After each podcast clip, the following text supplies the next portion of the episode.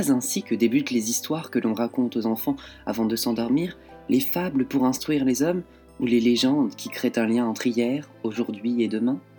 Et s'il y a un conte parmi tous les autres qui symbolise le mieux Noël, c'est bien celui-ci, Casse-Noisette.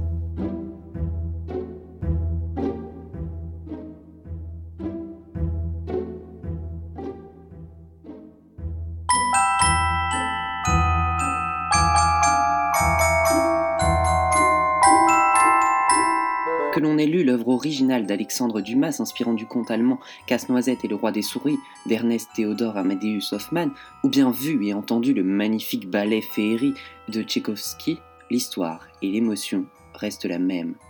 L'histoire, la voici.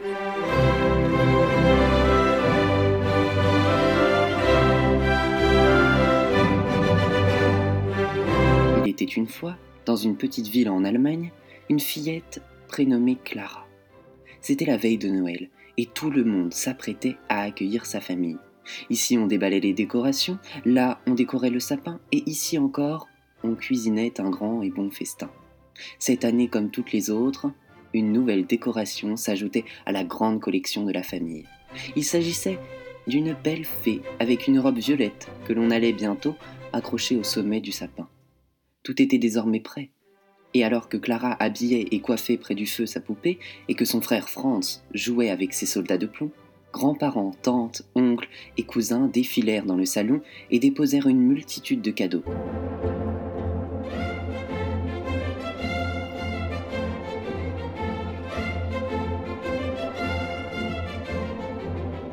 Le dernier à arriver était le parrain Drosselmeyer. Ce dernier avait pour habitude d'emmener des cadeaux plutôt originaux et cette année, il n'allait pas déroger à la règle. En effet, après avoir offert une boîte à musique, il se tourna vers Clara et lui tendit un casse-noisette.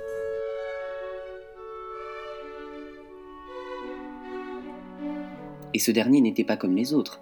C'était un petit bonhomme en bois, vêtu d'un uniforme rouge et noir. Tout de suite, Clara l'adora. Mais Franz aussi. Il fut tellement jaloux qu'il tira sur le casse-noisette jusqu'à ce qu'il se brisât. Le parrain, après avoir mis de la colle et chuchoté quelques mots magiques, répara le jouet et le laissa reposer près du feu. Clara alla alors jouer avec son cousin au point qu'elle en oublia presque son casse-noisette. Il était minuit lorsque Clara se réveilla et se souvenu de son jouet qu'elle avait laissé tout seul. Elle retourna donc dans le salon, le prit dans ses bras et s'endormit aussitôt.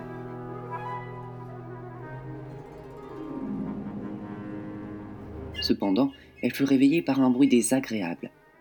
Elle entendait quelque chose gratter au fond de la pièce. Quand elle ouvrit les yeux, elle put apercevoir de grosses souris menées par une encore plus grosse qui portait une couronne. C'était le roi des souris. Elle était terrifiée, à tel point qu'elle ne remarqua même pas que les meubles, le sapin et le plafond étaient plus grands. Elle tourna la tête et cette fois, elle vit les soldats de son frère marcher en direction des souris. Et enfin, quand elle regarda le casse-noisette dans ses bras, celui-ci grandit et grandit encore pour atteindre, voire dépasser, la taille de la fillette. Il commença à s'articuler et semblait diriger l'armée de soldats de plomb. Cela faisait déjà plusieurs minutes que Clara observait le combat entre les souris et les soldats, et celui-ci ne se terminait plus. Comme pour aider Casse-Noisette, elle envoya un de ses chaussons au roi des souris, qui se renversa. Dès lors, toutes les sourires prirent la fuite et emmenèrent leur roi avec eux. Cette fois, elle en était sûre. Casse-Noisette avait un air d'humain.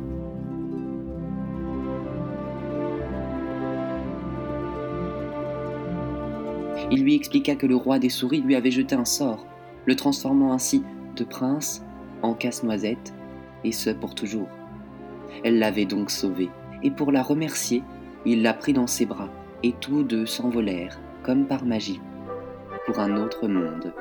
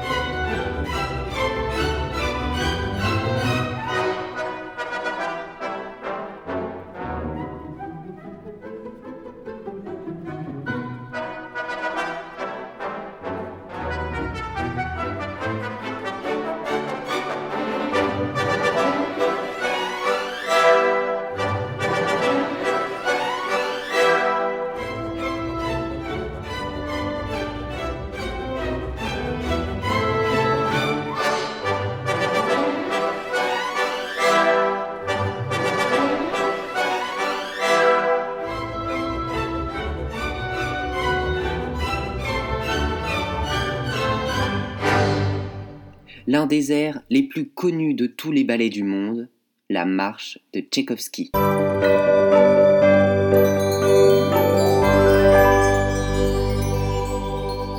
Reprenons notre récit là où il s'était arrêté.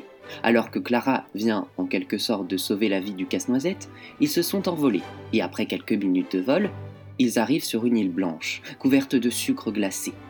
Une fée, habillée de mauve, les attend. Elle les dirige vers une somptueuse salle pleine de gens venant des quatre coins du monde. Ici, tout le monde y danse et tout le monde y festoie autour d'un repas immense. Clara et le prince assistent, assis sur de grands trônes, à ce magnifique spectacle, les yeux ébahis, surtout pour Clara.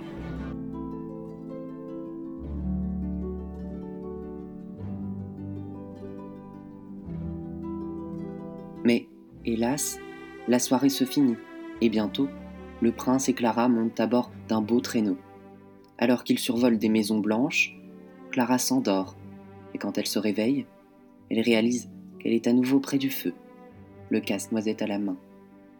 La fée, installée quelques jours auparavant en haut du sapin, lui sourit. Était-ce un rêve ou bien la réalité?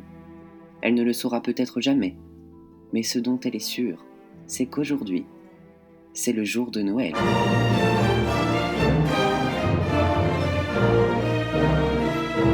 C'est sur ces belles paroles que s'achève cet épisode du calendrier de l'Avent. À demain pour ouvrir la onzième case et découvrir une autre belle histoire de Noël.